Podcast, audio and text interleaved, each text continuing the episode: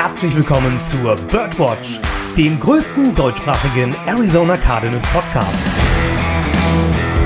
Powered by eurer German Bird Gang.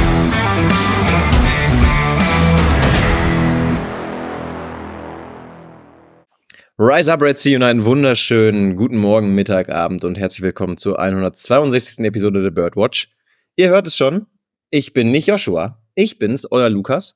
Warum Joshua heute nicht dabei ist, erklären wir euch gleich. Erstmal kurz, ja, ihr müsst heute mit meiner leicht erkälteten Stimme vorlieb nehmen, denn der Husten, der kickt gerade ein bisschen anders. Aber das wird schon. Erstmal ist das Wichtigste, ich bin heute nicht alleine hier, denn ich habe unseren Podcast-Papier im Gepäck. Einen wunderschönen guten Abend, lieber Dennis. Ja, moin. Und deine Stimme, die ist nicht verhustet, die ist einfach nur erotisch. Oh. Einfach nur erotisch. danke, danke dir. Ja, liebe Birdgang, wir sind heute nur zu zweit. Joshua ist kurzfristig leider ausgefallen. Und wir hoffen einfach, dass er uns Donnerstag wieder zur Verfügung steht. Heute passt es leider nicht. Wir haben auch nochmal, auch wenn es extrem spontan war, versucht in der Gruppe bei WhatsApp, in der Birdgang-Gruppe, jemanden zu erreichen. Aber da gab es dann nur so Nachrichten wie, ich habe keine Ahnung von Football. Und der andere hat dann geantwortet, ich auch nicht. Ich wollte eigentlich schon antworten, deswegen sind wir doch alle hier. ja, das hätte also hätte total gepasst. das also. ist vollkommen richtig. Aber, Dennis, mit Abstand blicken wir auf das Spiel von gestern Abend. Gestern Nacht. Es ist, es ist so, dass die Cardinals zu Hause gegen die New York Giants mit 28 zu 31 verloren haben. Und ich habe gestern dieses Bild hochgeladen bei Instagram, habe das dann noch bei uns in die Story gepackt und habe einfach nur drüber geschrieben, schwer in Worte zu fassen. Finden wir denn jetzt überhaupt Worte, um das richtig zu beschreiben, Dennis? Ähm, ja, finden wir auf jeden Fall. Ähm, jetzt so mit einer Nacht Abstand werden die Worte, die Worte sogar jugendfrei werden, vermute ich mal. Das, das wäre heute Nacht nicht der Fall gewesen, zumindest nicht komplett durchgehend. ähm, deswegen, ähm, ja, in schweren Worte zu fassen, definitiv. Aber hättest du mir vor dem Spiel gesagt, wir verlieren 28, 31, hätte ich gesagt, ja, ist okay. Ähm, jetzt, wo ich das Spiel gesehen habe, ähm, nö, nicht okay. Ist nicht, genau, ist nicht okay. Gut, weißt du, lass uns die Folge doch versuchen, in zwei Teile zu teilen. Und ein jugendfreien, ein jugendfreien. So ungefähr ein explicit Teil und ein not explicit Teil. Dann Spaß. Gehen wir einmal kurz auf die erste Hälfte ein. Ich habe nämlich einfach mal mir die Stats der ersten Hälfte rausgesucht, weil da war die Welt für uns als Arizona Cardinals Fans ja noch völlig in Ordnung. Wenn ich hier mal so gucke. First Half Stats. Rush Yards. Cardinals 95, Giants 25. Pass Yards. Cardinals 146, Giants 61. Total Yards 241 zu 86. First Downs 16 zu 5. Und Time of Possession 19 Minuten und 9 Sekunden zu 10 Minuten und 51 Sekunden. Und nicht außer Acht zu lassen, 20 zu 0 Führung für unsere Arizona Cardinals zur Halbzeit. Da dachten wir ja, hm, das gefällt uns gut. Ha? Ja, erstmal, es gefällt uns gut. Und zum anderen, ich habe es ja auch bei uns in der WhatsApp-Gruppe geschrieben, ähm, wer ist denn da auf dem Platz als Quarterback und wo ist, und wo ist Josh Dobbs? also, äh, der, der war ja gar nicht wiederzuerkennen in der ersten Halbzeit, wenn man das mit dem Spiel in Washington vergleicht. Da war ein komplett anderer Spieler auf dem Feld. Ähm, letzte Woche habe ich noch gesagt, ich, so kann man nicht verstehen, warum der Trade gemacht wurde. In der ersten Halbzeit kann man dann wiederum nachvollziehen, warum für ihn getradet wurde. Ähm, ja, es ist ähm, schön, wie, wie man, wie sich sowas auch entwickeln kann. Und ähm, da muss ich sagen, am, am Donnerstag war ich ja auch noch ein bisschen skeptisch bei den Worten von Josh Dobbs, die ihr gesagt habt, ähm, mit dem, ja, müssen uns verbessern, bla bla. Das ist halt so Business-Gesabbel vor dem Spiel, nach einem Spiel, das halt schlecht war.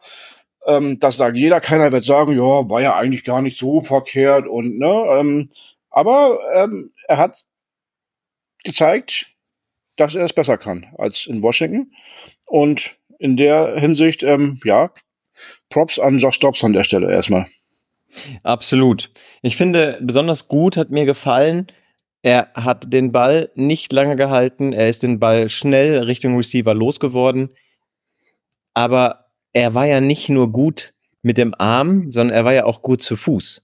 Also dieser Rush-Touchdown von ihm, ich meine, es waren 23 Yards, wie der da durch die D-Line und durch die Defense generell gelaufen ist und dann ja auch noch dieses Tackle da umgangen hat, dass er gestoppt wurde vor der Endzone. Respekt. Also wie der Mann sich da reingeworfen hat, richtig stark. Finde ich, ja, hätten wir jetzt nach Woche 1 auch nicht mit gerechnet, dass der plötzlich seine Füße in der Hand nimmt und läuft. Ja, das hat er ja in Woche 1 auch schon versucht. Da ist er nur mal in die falsche Richtung gelaufen. Ähm, also, ne, ich erinnere mich gerne nochmal oder ungern an die Szene, wo er den Verteidigern direkt in die Arme gerannt ist. ähm, da hast du recht. Jetzt hat er halt äh, sein Navi besser justiert gehabt oder seine Hufeisen besser beschlagen. Ich habe keine Ahnung, wie man es nennen möchte. Ähm, aber an, an der Szene, die du gerade angesprochen hast, ähm, wo er dann auch wie so ein richtiger Running Back Kopf runter und rein ins Vergnügen ähm, quasi mit der Defense in die, Endzone gelaufen ist, ähm, das war schon okay. Das kann man, kann man gerne so machen. Ist für ein Quarterback immer eine Situation, wo wahrscheinlich ein äh, Coach sagt, oh, hoffentlich tut er sich da nichts bei. Aber ähm, ist ja alles gut gegangen und ähm, ja, auch mit dem, mit der, mit der, mit dem Druck oder mit der, mit der Geschwindigkeit, die er hatte und der Verteidiger stand da ja, ähm, hat er ja automatisch schon, schon diese, äh, diesen Vorteil. Und den hat er halt ausgenutzt und hat dabei auch keine Rücksicht genommen, was er vielleicht wehtun könnte. Das ist richtig. Er hat den Team-Effort, den, der so oft ja genannt wird, den die, die Spieler ja immer an Stelle 1 setzen sollen, den hat er auch ganz klar an Stelle 1 gesetzt und hat richtig Gas gegeben und ist dann da super gut in die Endzone gerusht. Das muss ich wirklich sagen, hat mir sehr, sehr gut gefallen. Aber wenn wir jetzt mal so kurz nochmal in der ersten Hälfte generell bleiben, hast du was, was dir in der ersten Hälfte nicht gefallen hat? Ja. Dann hau mal raus. Zu wenig Punkte. Also, äh, also bei den, ähm, ja, jetzt im Nachhinein kann man sagen, zu wenig Punkte, weil es euch ja nicht gereicht hat. Aber nein, ich hatte jetzt auch bei den ähm, beiden Drives, die Goal gebracht haben, hatte ich das Gefühl, da war eigentlich mehr drin. Ja, da bin ich voll bei dir. Also, wenn wir einmal kurz beim ersten Drive stehen bleiben. Wir gehen da 38 Yards das Feld runter und irgendwie war dann plötzlich die Luft raus. Und dann war es ja so, dass wir zum Field Goal angetreten sind. Und ich schaue mal gerade, wie viele Yards das waren. 45, äh, 55 Yards war es. Genau, wollte gerade sagen. 54 hatte ich irgendwas im Kopf, aber 55 ist ja nochmal ein bisschen genau. mehr. Genau, ein kleines bisschen mehr. Und ja, ich habe das dem gar nicht so viel Wert beigemessen, weil, hey, Matt Prater ist erfahren. Matt Prater ist jemand, der den auch mal aus 61 Yards einschweißt. Gut, hey, das hat jetzt nicht gereicht, aber am Ende, klar, am Ende ist man immer schlauer. Jetzt, wenn man den Endstand nochmal sieht mit 28, 31, da sieht man, okay, diese drei Punkte hätten einen Unterschied machen können, logisch. Aber hey, das ist jetzt auch viel Geunke. Ich fand es nur in dem Augenblick wirklich ein bisschen schade, dass du den ersten Drive nicht belohnt hast. Weil er ja wirklich ordentlich gespielt war. Ja, einmal das. Ähm, das war so ein bisschen die Unvollendete an der Stelle. Ähm, ja, mit Trader an der Stelle musste ich schmunzeln, wie er vorbeigetreten hat. Ähm, in der, in der Birdgang WhatsApp-Gruppe, die Zuhörer, die da drin sind, werden es vielleicht gelesen haben. Ich weiß gerade nicht mehr, wer es war. Irgendjemand hatte nur geschrieben während des Spiels, ich bin froh, dass wir Matt Prater haben und nicht so einen Kicker wie da gerade in den ähm, ersten Spielen aus dem 19 Uhr Slot waren. Und dann haut er das Ding erstmal direkt daneben. So gedacht so, hm, okay. ähm, ja. Muss ich, muss ich ein bisschen schmunzeln an der Stelle, aber 55 Yards ist halt auch nicht ganz so kurz, ne? Nee. Ich muss auch ehrlich sagen, ich weiß gar nicht, häufig sieht man ja noch irgendwie was, woran es gelegen hat. Gut, den hat er halt nicht getroffen. Was soll's. Aber wenn man sich das danach anguckt, die Defense lässt nur 13 Yards zu. Dann kommt unser erster Touchdown, der Lauf von James Conner. Übrigens, das Laufspiel in Halbzeit 1. Ein Gedicht. Wie oft Connor da dann irgendwie sich freigelaufen hat und plötzlich dann doch äh, 10 Yards plus gemacht hat oder 17 Yards oder so. Das hat mir richtig gut gefallen. Einfach top. Und wie wir es ja am Donnerstag schon angesprochen haben, es hilft und entlastet ja generell die Offense auch, wenn das Laufspiel funktioniert. Genau, du sagst es gerade. Einmal war ja das, was wir auch am Donnerstag schon erwähnt haben. Wenn du ein funktionierendes Laufspiel hast, nimmt das den Druck vom Quarterback für sein Passspiel. Ähm, hat in der ersten Halbzeit, als ob die uns zugehört haben, ähm, und haben genau versucht, das umzusetzen, was, was wir da uns, uns gewünscht haben im Endeffekt. Aber man darf an der Stelle auch nicht vergessen, dass dieses Mal die O-Line gute, besser oder besser funktioniert hat. Ja. Ähm, und aber das war für mich so eine Mischung. Ne? Also ähm, die hat ihm den die Anfangslücke haben sie ihm freigeblockt und den Rest hat er dann ja auch schon selber gemacht. Ne? Da ist ja jetzt keiner mehr unterwegs gewesen, der ihm dann im Nachhinein geholfen hat. Aber ähm, er hat die erste Lücke gefunden, weil die O-Line ihm die freigemacht hat. Und danach hat er sich dann halt auch schön in den Tackles bewiesen. Das ist vollkommen richtig, genau. Aber wie wir gerade eben auch schon angesprochen haben, lass uns kurz nochmal auf die Drives eingehen, wo wir jeweils nur mit einem Field Goal abgeschlossen haben. Und das ist ja eigentlich direkt nach dem Touchdown für uns so gewesen, dass der Drive, nee, Entschuldigung, äh, Fehler. Wir haben das Field Goal nicht getroffen, dann kam der Touchdown, dann kam der Lauf von Josh Dobbs, über den wir gerade eben schon gesprochen haben, und dann haben wir ja noch zwei Field Goals geschossen. Und genau. du hast, du hast es gerade eben so schön gesagt. Es war wieder so leichte Unstimmigkeiten dabei, dass es wieder nicht geklappt hat. Und ich mache das mal ganz in dem ersten Drive daran fest. 15 Yard Penalty. Da waren sie wieder.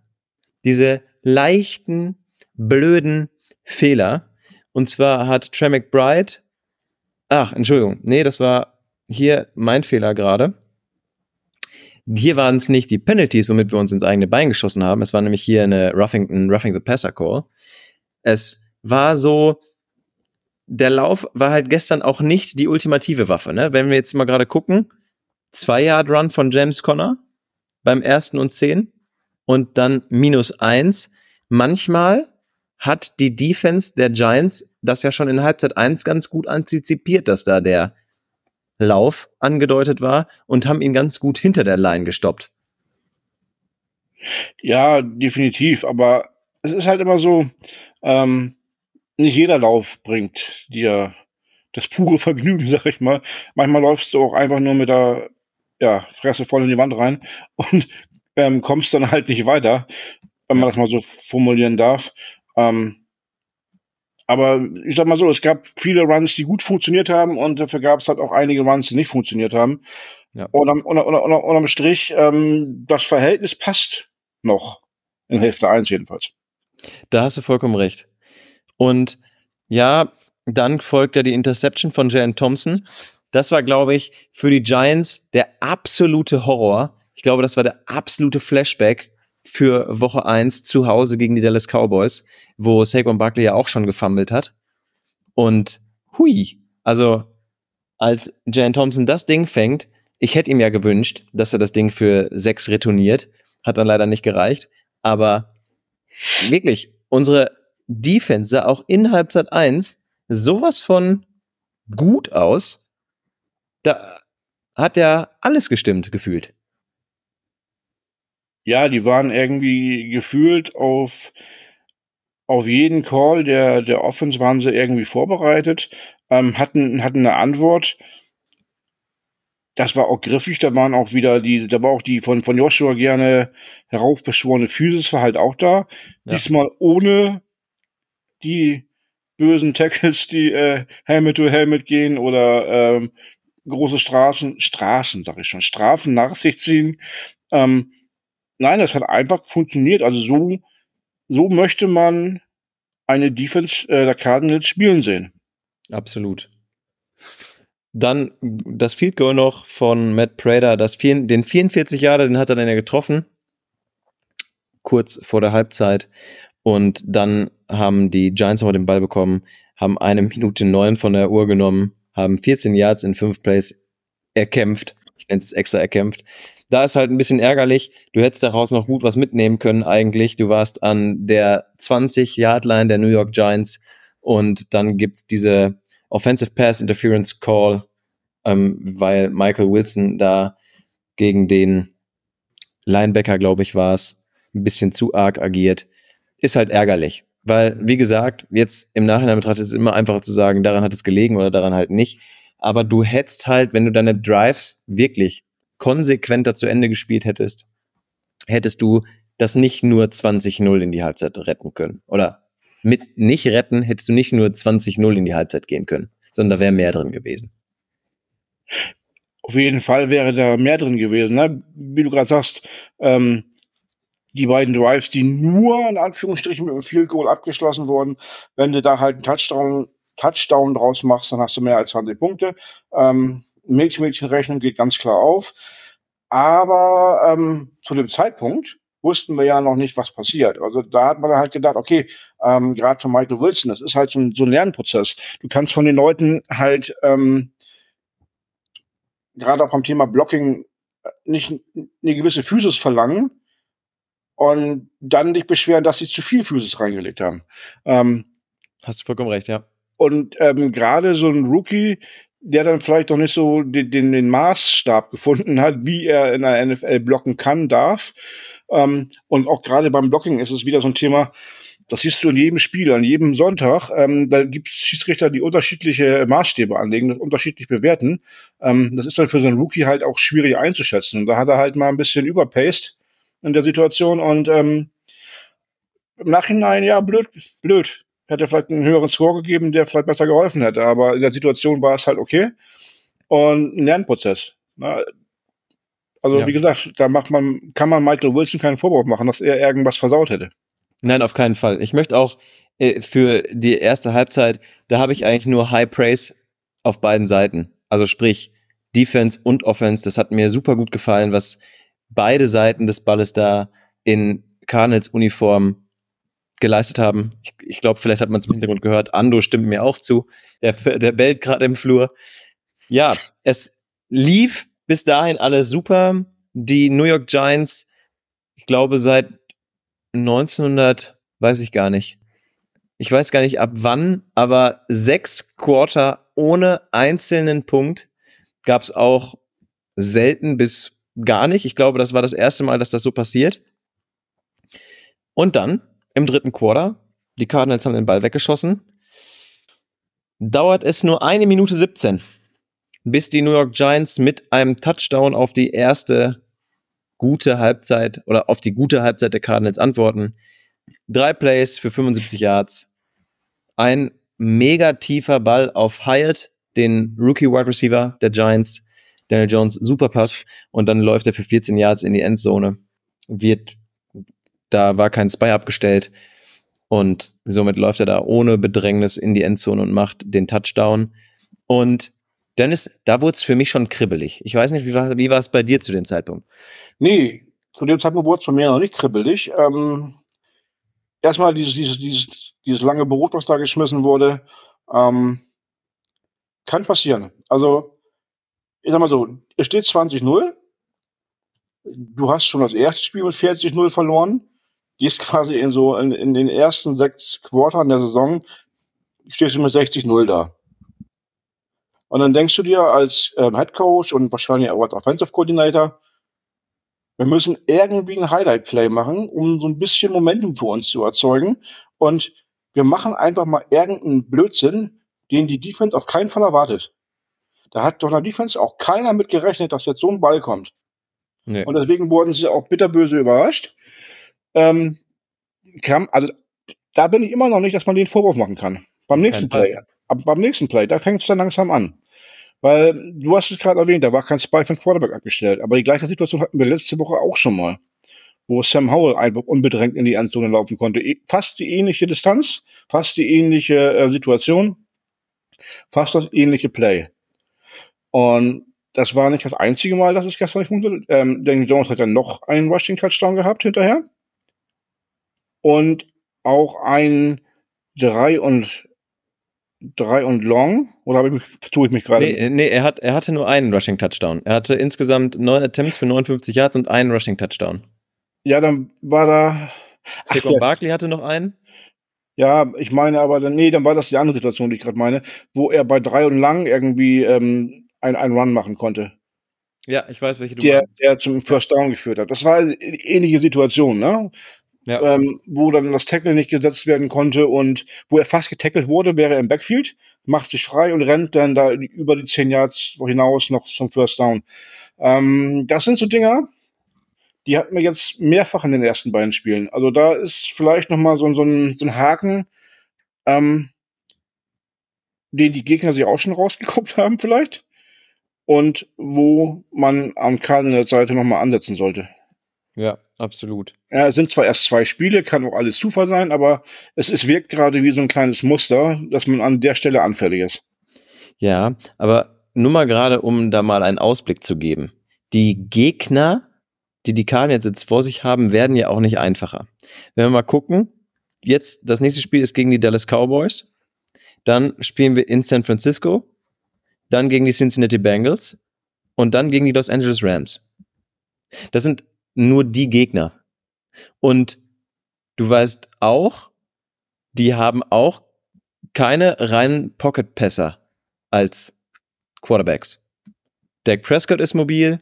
Brock Purdy würde ich gar nicht sagen. Das, der rennt ja wirklich nur, wenn es unbedingt sein muss. Der ist jetzt nicht so mobil.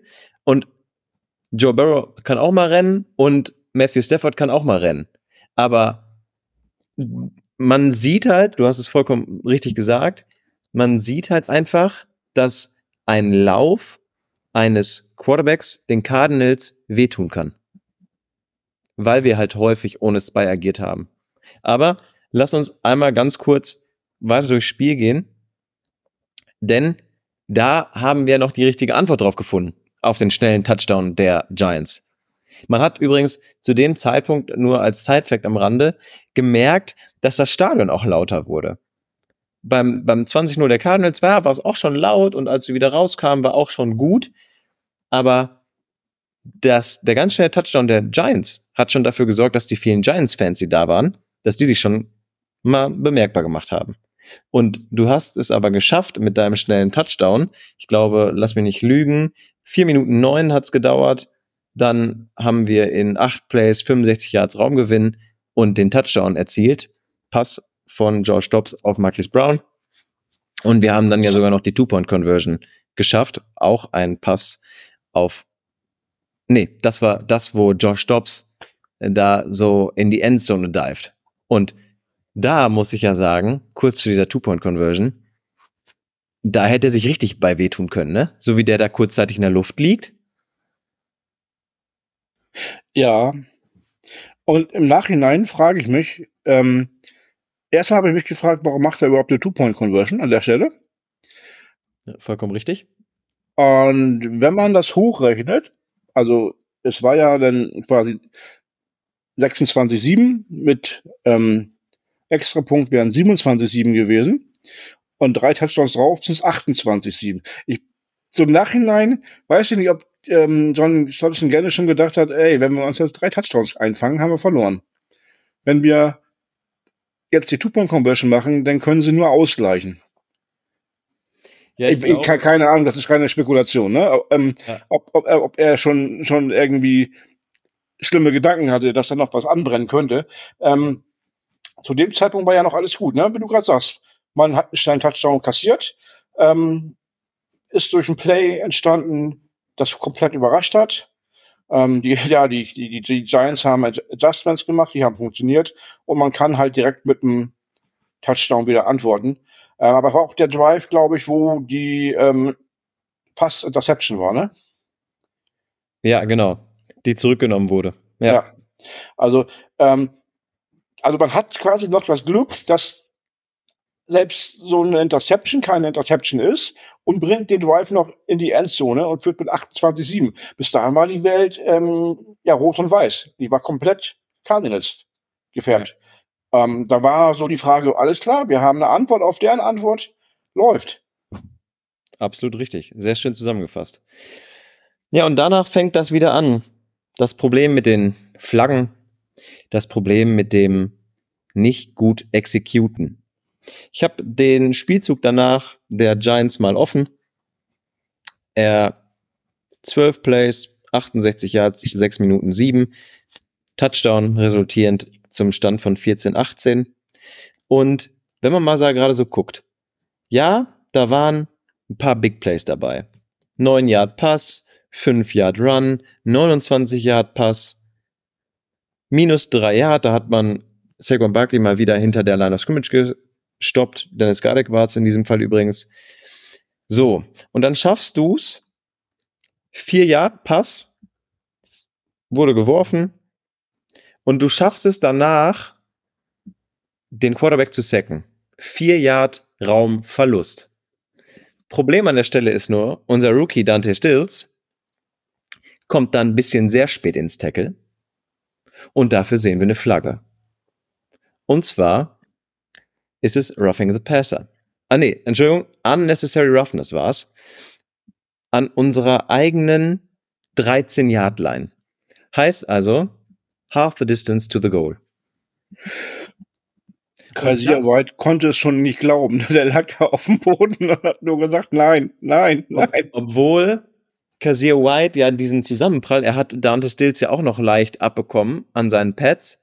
Ja. Also der hätte den Bus, der angerauscht kam, eigentlich schon spüren müssen. Ja, ist eine, ist eine unangenehme Situation. Kaiser White hat ihn, er holt ihn schon zu Boden und dann, ja, kommt Dante Stills ein bisschen zu spät. Es ist, die Regelauslegung ist vollkommen richtig, über die Flagge müssen wir gar nicht streiten, aber es ist halt in der Situation einfach unglaublich unglücklich, weil du hättest deinen Gegner bei drittes und sieben gehabt.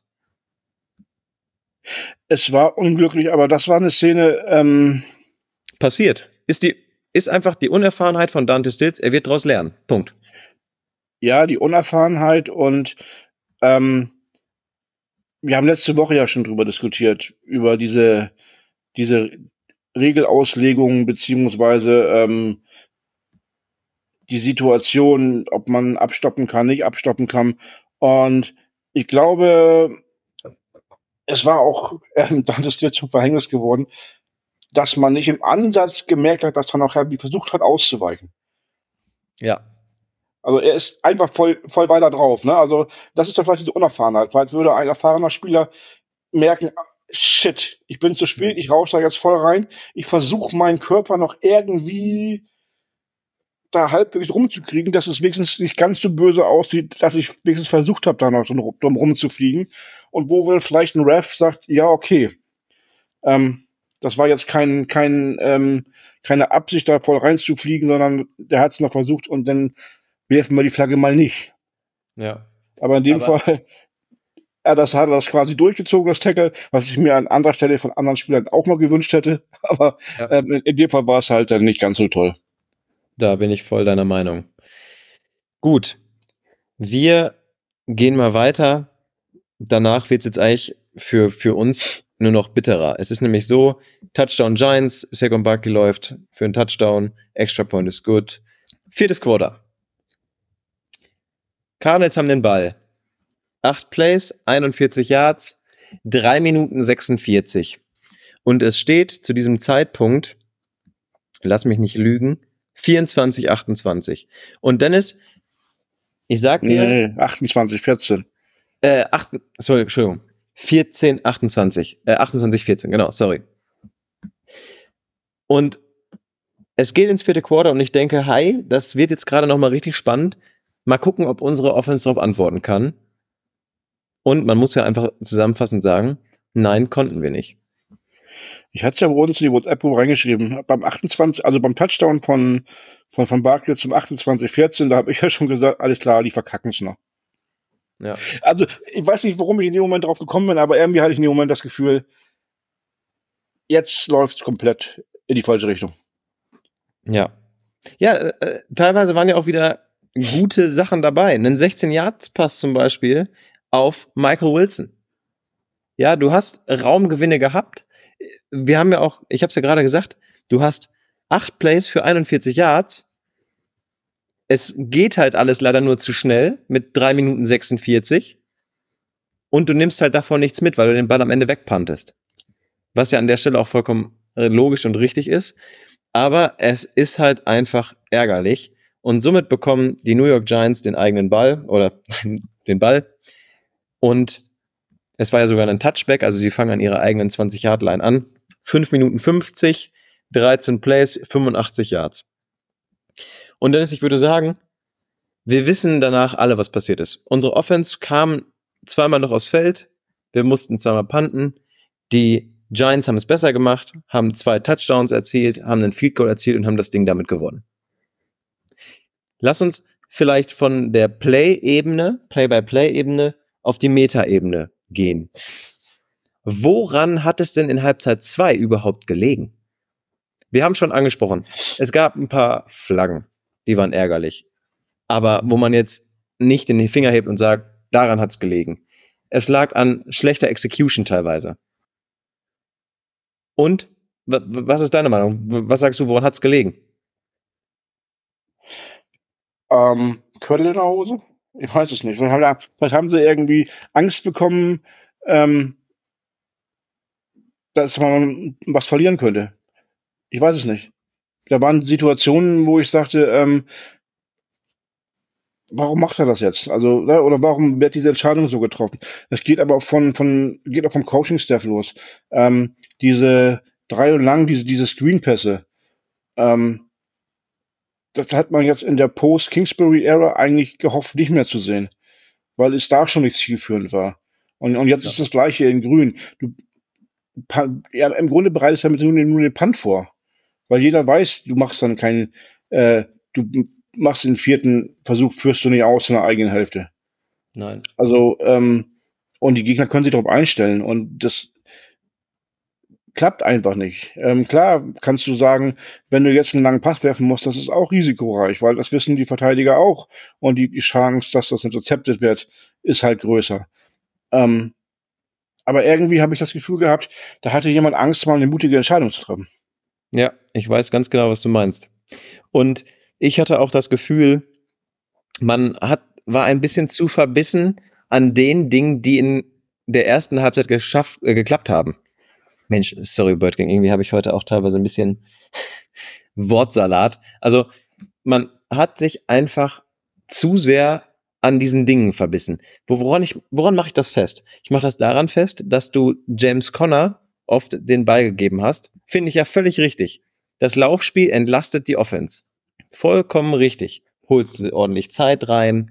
Aber wenn man mal guckt, wir hatten die letzten beiden Spielzüge mit Punts waren dritte, drei Plays, eine Minute 20 und drei Plays, eine Minute 54. Das ist halt einfach Time of Possession mäßig verdammt schlecht. Und du hast zweimal in, ich, ich weiß nicht, ob es die erste Situation war oder die zweite Generation, äh, Situation. Du gibst Connor beim First Down und beim Second Down den Ball. Und er holt, glaube ich, beim ersten No Gain und danach holt er zwei oder drei Yards. Und dann kommt das, was du gerade angesprochen hast. Ein Screen Pass. Der, also wirklich, der schon letzte Woche in der Bildzeitung stand, dass der geworfen wird. Weil wir es letzte Woche auch gemacht haben. Und das wirkte auf mich einfach ja, das hat in Halbzeit 1 funktioniert, das muss jetzt auch wieder funktionieren. Also irgendwie, finde ich, hat da, was Joshua letzte Woche nach dem Spiel gesagt hat, da war nicht so wirklich das Adjustment da.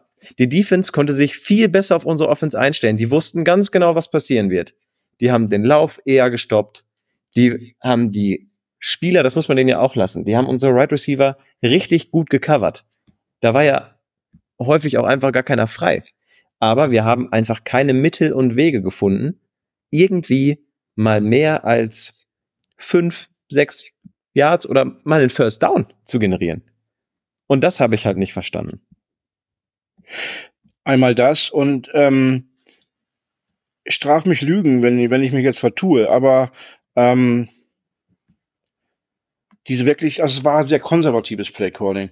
Ähm, diese, diese überraschenden Geschichten, wie letzte Woche zum Beispiel der, der Run von Marquise Brown, äh, wo sie den Handoff gemacht haben. Ähm, sowas war eigentlich nicht. Und mit sowas musst du vielleicht mal kommen, wenn es eng wird, äh, wo die Defense nicht von vornherein weiß ähm, oder von vornherein nicht erwartet, was kommt. Äh, ja, weißt schwierig. Was das gab? Das gab es in Halbzeit 1. Da war es ein Jet Sweep von Zach Pascal. Und ich glaube, Stimmt, für, ja. für 8, 9 Yards. Stimmt, ja, ja, genau.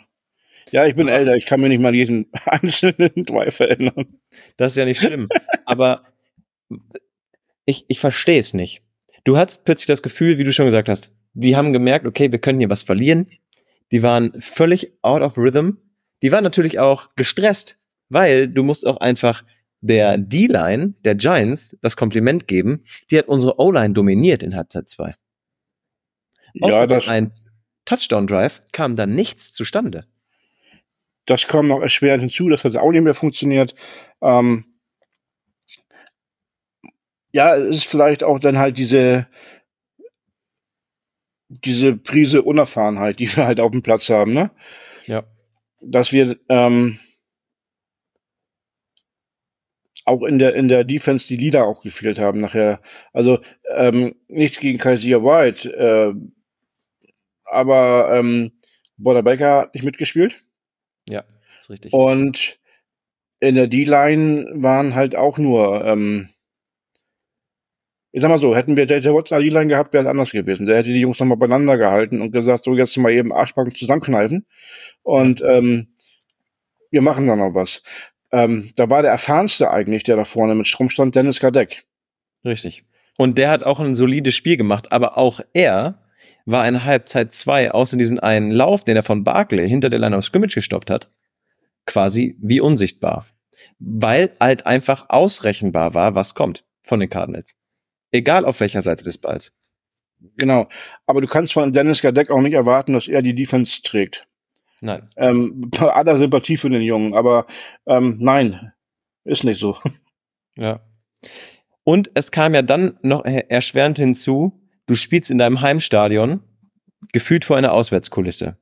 Die Giants-Fans da extrem laut und du konntest die Giants-Fans ja auch nicht mehr muten, indem du mal einen First Down oder sonst was generiert hast. Sehr, sehr, sehr, sehr sinnbildlich für diese ganzen Sachen sind die beiden Fall Starts im vorletzten Draft der Cardinals, die uns 10 Yards gekostet haben. Elijah Wilkinson, zwei Fall Starts direkt hintereinander. Ja, das war auf die Lautstärke sicherlich bezogen. Also gehe ich von aus. Aber das ist generell ja ein Problem und eine Thematik in Arizona und ähm, kann ich dir jetzt schon mal sagen, das wird nächste Woche gegen die Cowboys nicht besser werden. Nein, auf keinen Fall. Und ich, ich glaube, das wird sich in dieser ganzen Saison nicht ändern. Ja, doch, teilweise vielleicht schon, ne? Aber ich habe die, ähm, also jetzt die, die Giants und Cowboys sind ja Big Market Teams. Von daher ist das wieder noch eine andere Geschichte oder sowas. Aber ähm, ich habe die Thematik, die Diskussion habe ich heute ein bisschen verfolgt, auch auf den ähm, Cardinals-Seiten. Ähm, einmal die Cardinals haben jetzt keine, keine sportlich herausragende Situation. Das heißt, die Leute rennen denen nicht die Bude ein nach Karten. Ähm, zum anderen, wenn du Karten auf Plattform stellst, aktuell, wie ich gelesen habe, und zum Verkauf anbietest, ähm, zahlen dir die Cowboys und Giants-Fans den doppelten Preis von dem, den du haben willst, um die Karten zu bekommen. Ja. Ähm, jetzt kann man natürlich hingehen und sagen, ja, ich bin da jetzt ideologisch und bleib dabei, ich verkaufe es nur Cardinals-Fans. Oder du sagst, ja, mein Gott, mein Portemonnaie ist mir näher und ähm, warum soll ich nicht das Doppelte nehmen? Ich kann beide Seiten verstehen. Und dann hast du noch die Plattform, wo du anonym verkaufst, wo du nicht mal weißt, wer es kauft, ne? Nicht nur das, sondern es war doch gestern so, die Fortiners haben in LA gespielt bei den Rams. Hast du das Stadion gesehen? Ja, das war auch mehr rot. Aber das, ist jedes Jahr so. Natürlich, es ist jedes Jahr so. Und es war gefühlt ja nur rot, auch wie ein Heimspiel für die 49ers. Aber man, man muss halt einfach wirklich sagen, du tust dir damit keinen Gefallen und vor allen Dingen auch mit dieser Offense-Leistung, um einfach nochmal auf das Spiel ein bisschen genauer zurückzukommen. Du hast dir damit einfach generell gestern keinen Gefallen getan. Du hast ab einem gewissen Zeitpunkt kann man auch ganz klar bestimmen, diesen Zeitpunkt, der Touchdown, den die Cardinals erzielt haben zum 28-7. Danach war das Spiel für die Cardinals gelaufen. Ich weiß nicht, woran es liegt. Ich würde ich würd so gerne in die Köpfe der Spieler gucken. Lag es vielleicht nicht nur am Coaching? Lag es nicht nur daran, dass vielleicht falsch adjusted wurde oder sonst was, sondern kann es vielleicht auch daran gelegen haben, dass man gedacht hat, ganz ehrlich, die kommen aus einer Woche, die war für die zum Vergessen. Jetzt haben die sechs Quarter nur auf die Fresse bekommen, haben 60 Punkte geschluckt, die sind down. Jetzt haben wir das Ding hier im Sack, das Ding ist durch. Weiß ich nicht. Ganz ehrlich. Also wenn das der Fall sein sollte, dann wäre das unangebrachter Hochmut in dem Fall. Und ähm, dann erwarte ich wiederum, dass das Coaching-Staff das sofort erkennt und gegensteuert. Ja. Ja, bin ich aber, aber, total aber ich aber ich habe nicht das Gefühl gehabt, ähm, dass es daran liegt. Ähm, ja, ich habe das Gefühl gehabt, es war es waren fehlende Adjustments unterm Strich und ein Mix aus Unerfahrenheit und mangelndem Talent. Das stimmt. Das stimmt. Und einfach nochmal, du hast es gerade eben schon thematisiert, es war, ja, wie, wie sage ich es jetzt richtig? Es war ja überraschend, dass Buddha Baker am Freitag plötzlich auf dem Injury Report mit der Hamstring Injury auftauchte. Er war einfach nicht fit genug, hat deswegen nicht gespielt. Und natürlich fehlen einem solchen Kader wie dem, den wir jetzt haben, fehlen solche Leute immens. Ne? Muss man ja einfach ganz klar sagen. Ich habe mir heute mal die Pressekonferenz angesehen, die es gab. Und zwar erstmal die von Jonathan Gannon. Und ich muss sagen, ich habe Mitleid mit dem Mann gehabt, wie der da vor der Presse stand. Und man hat ihm angesehen, wie sehr ihn das nervt, dass er das Spiel verloren hat. Und ich habe die Statements einfach mal mitgebracht. Ich würde sagen, ich ratter die einmal durch und dann können wir noch mal kurz drüber sprechen, Dennis. Was hältst du davon? Jupp. Gut. We got to coach a little bit better. Punkt eins. Punkt zwei, we got to understand the situations a little bit better and execute a little bit better. Starts with me. Also sehr selbstkritisch der Mann, finde ich sehr gut. Dann hat Darren Urban eine Frage gestellt, ob es vielleicht an den Spielern gelegen habe, die gefehlt haben, wo er ohne eine Millisekunde antwortet, there are no excuses, you got to line up and win the game. Vollkommen richtig. Er hat mehrfach betont, dass Drew Petzing, unser Offensive Coordinator, ein exzellentes Spiel abgeliefert haben. Er, ein exzellentes Spiel abgeliefert habe. Hat dann zur Leistung der Defense gesagt, we made adjustments on defense, but not enough to win the game. Und dann wurde er noch ganz speziell auf die Verletzung von LJ Collier angesprochen, wann er davon ausgeht, dass er wiederkommt. Daraufhin hat er gesagt, Not sure if he come back. It's a pretty long injury. Das erstmal so dazu. Dennis, einen ganzen kurzen Punkt möchte ich an der Stelle sagen, weil das kommt mir gerade so in den Kopf, wenn ich dir hier diese Statements, die ich mir hier notiert habe, wenn ich die so lese und dir sage, was ich da so mitgenommen habe. We made adjustments on defense, but not enough to win the game. Da muss ich ganz ehrlich sagen, die Defense wirkte auf mich in Halbzeit 2 auch.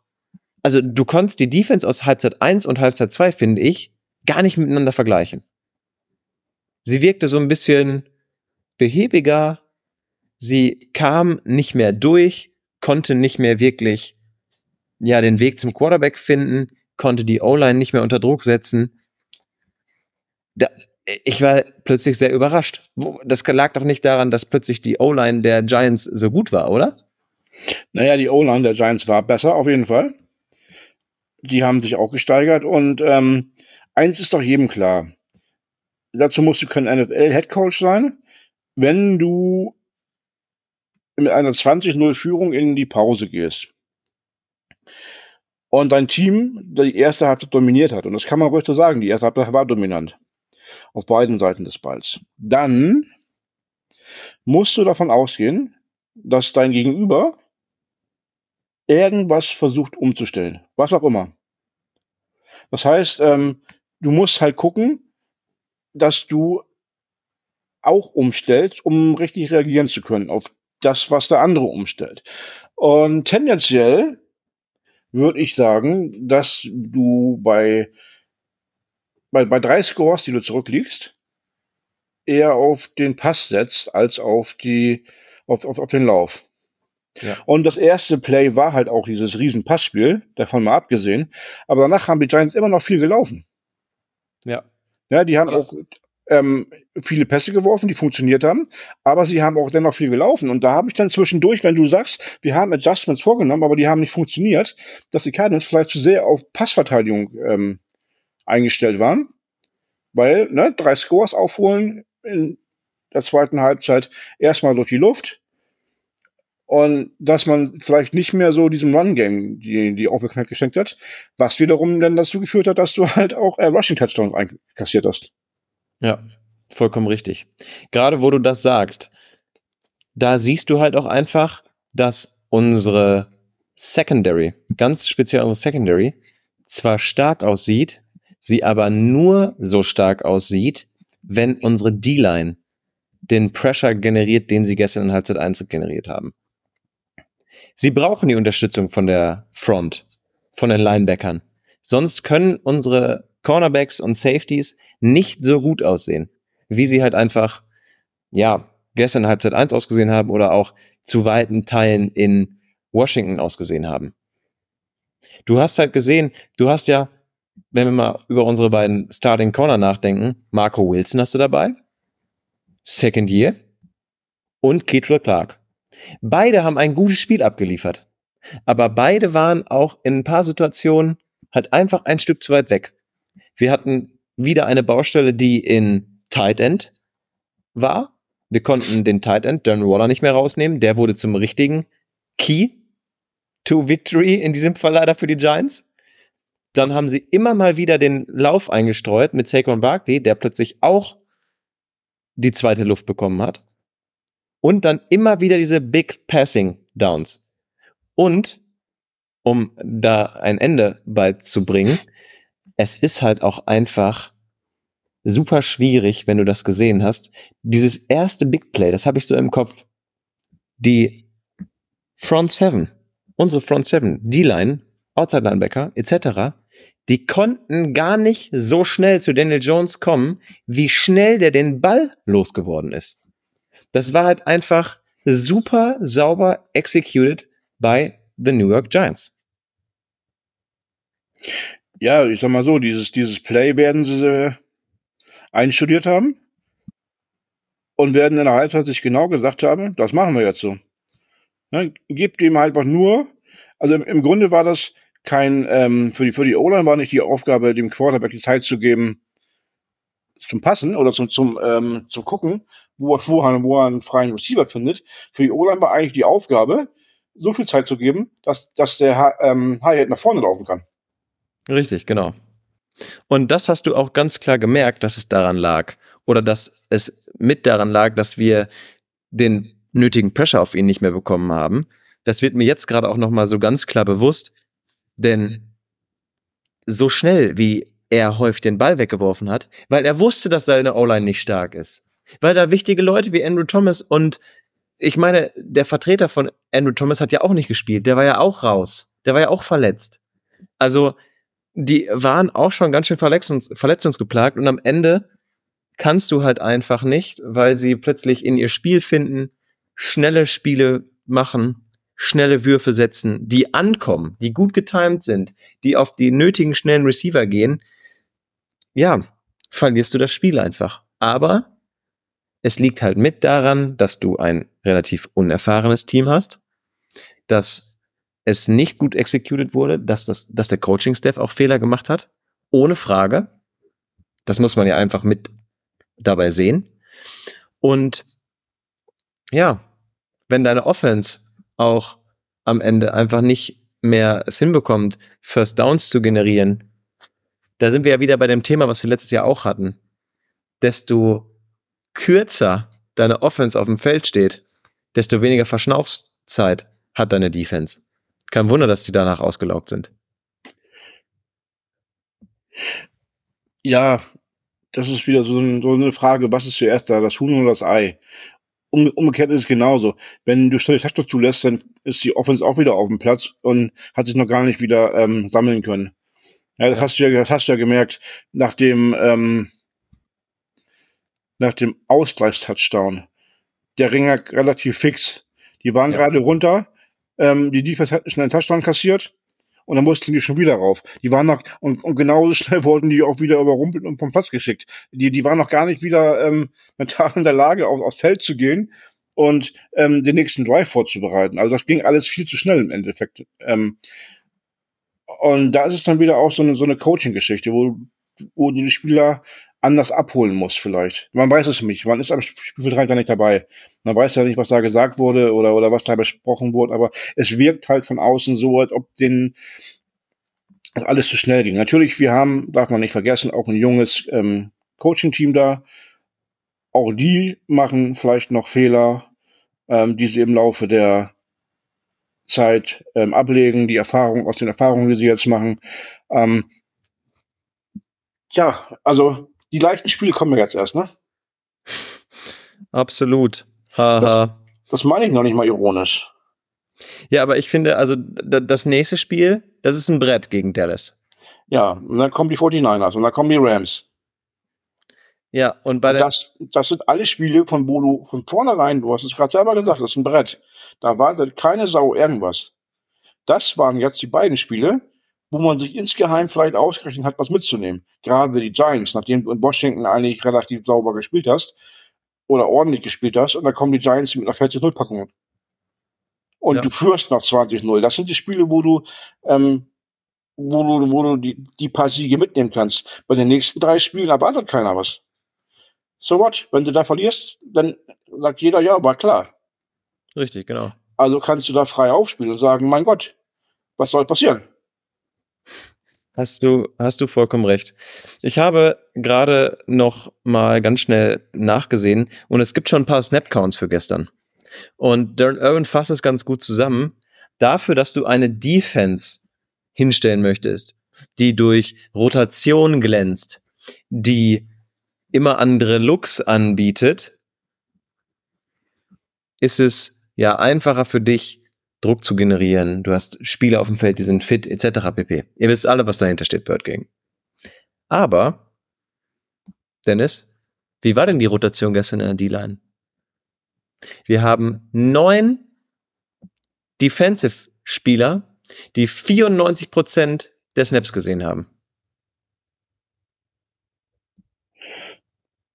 Ja, das ist dann erstmal eine Zahl, die, die ähm, für wenig Rotation spricht. Aber wir hatten ja auch ja. Ausfälle, ne? LJ Collier, der jetzt länger fehlen wird. Ähm, wir hatten Niki Foto nicht dabei. Ja. Dann hatten wir äh, Buddha Baker, der gefehlt hat am Ende des Tages. Ähm, Brooks hat gefehlt. Watkins war nach zehn Steps raus. Ja, und wer war es noch? Keatrell Clark oder wer war das noch? Ja, Keatrell Clark war aber, glaube ich, nur, warte, ich habe hier die Zahl, 68 possible defensive snaps und Keatrell Clark hat 66 gespielt, also der war nur zwei Snaps raus. Ja, okay.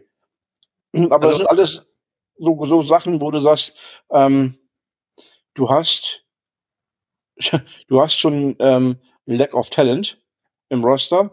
Und wenn dann noch die besseren Spieler ähm, verletzt sind, macht es fürs Gesamtgefüge nicht besser. Da müssen Spieler spielen, mehr spielen, als sie eigentlich sollten. Ähm, die werden dann müde gespielt.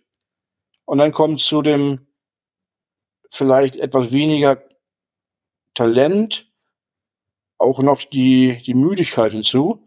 Ja. Und dann hast du eine Situation wie gestern, wo es dann halt ähm, an allen Ecken und Kanten brennt.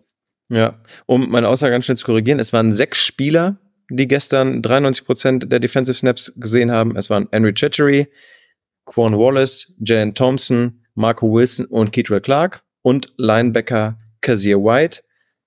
Linebacker Chris Barnes hatte dann schon, die anderen hatten zwischen äh, 66 und 68 Snaps gesehen und Chris Barnes hat dann schon 56 Snaps nur gesehen von den möglichen 68. Also da ist schon ein kleiner Drop-off dabei.